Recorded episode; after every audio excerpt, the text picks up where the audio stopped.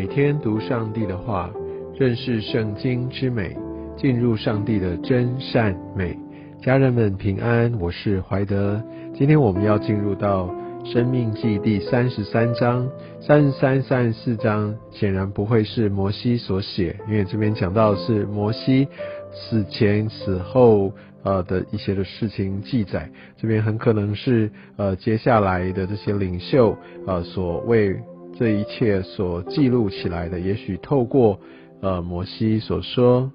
有一点用回溯的一个方式，也许是各支派他们领受的时候，再把它呃反馈回来，所记录下来，所写下的。像这边有看到，在各不同支派当中，神所启示摩西对各个支派的祝福。我想从这个经文当中，我们再一次看到神他的心意，他要的是给出的祝福。而在第二节，他这边说，从他右手为百姓传出烈火的律法。我想这个一个陈述，让我们知道神他这个律法的一个本质、一个特性，就是烈火。律法为了让人知罪，火可以来炼净。我们也知道，当我们所在这一生当中所做的这一切，是用金银宝石，或者是草木合接呢？要怎么样分辨出来？到最后在审判的时候，神会用火来把我们所做的一切烧尽了。神他是烈火，所以我们不要忘记这也是上帝一个非常重要的特质。他是烈火的神，所以他的烈怒，他的呃很多这些的大能，都跟火的一个形象是有关系。但我们不要因此畏惧。第三节马上说他疼爱百姓，好，所以我们都在他的手中。他一个良善的特质，让我们知道这个烈火是对着我们的生命是有重大的保护，也会把这一切的渣渣能够除去。烈火让我们也可以更深的敬畏神，而在第四节这边说，摩西将律法传给这些以色列百姓，作为雅各会众的产业。我们需要产业赖以为生，我们需要产业生生不息。所以这个产业是他们一切属世的这一切的领土也好，资源当中的首要。当我们在诗篇读到耶和华神是我的产业。是我杯中的份，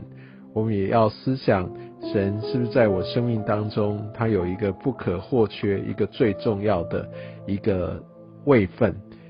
神必须是我们的产业，而不是这世上这一切。当世人所拥抱的、所要累积的，它不会是我们永远的产业。我们要学像这个以色列百姓所领受的，耶和华神是他们的产业。当我们在细读呃这个摩西对这不同支派所给出的祝福，其实当一个圣经的一个研究的角度来说，这些的祝福哈，其实都某种程度也预言到他们后面所发生的这些事情，他们所经历的境况，无论是正面或是负面。但我们相信我们的神，他是超越时空的神，他对于每一个支派都有他独特的带领跟计划。他也预知这些的支派他们会走什么样的道路。我想我们的一生都在上帝的手中，而这是非常动态的。神完全清楚知道我们的软弱，他也愿意来扶持我们，但总是我们的决定，我们决心的寻求我们的尾声，来让我们与神同行，走在他为我们的一个预备的道路当中。我们可以看见，在这整个支派当中，想特别提。立位之派，在第八节开始一直到第十节，这边讲到他们就是一个祭司的一个支派，他们是能够分别为圣的，他们通过了在呃在这个马萨的试验，在米利巴水的这样的一个试验，甚至第九节讲到他们呃还把神看的是看重过于他们自己肉身的这些的亲属，甚至是父母，他们是敬畏神的族类，所以他们是分别为圣的。我们知道，在呃立位这个支派，像摩西、亚伦哈，这都是属于立位支派，他们是属神的祭司。所以亚伦的孩子啊，以利亚撒这整个的一个立位啊，他们就成就了这样的一个神的一个祭司的这样的一个支派，不断的延续下去。当我们从十二节看到，在对便雅悯，后来十三节对约瑟啊。啊，特别就是以法莲他们的这样的一个支派，我们可以看到这是一个非常丰盛的属地的一个祝福，相对于呃立位支派这个属天的祝福，这些从约瑟他的子孙而来，这也就是上帝在当时所给予约瑟一个特别的恩宠，让他有双倍的祝福，而把这些地当中肥美的赐给他他们，也让他们可以呃能够得胜，也让他们可以得地为业，他们要成为在整个的一个呃他们的。境界推展当中很重要的主力，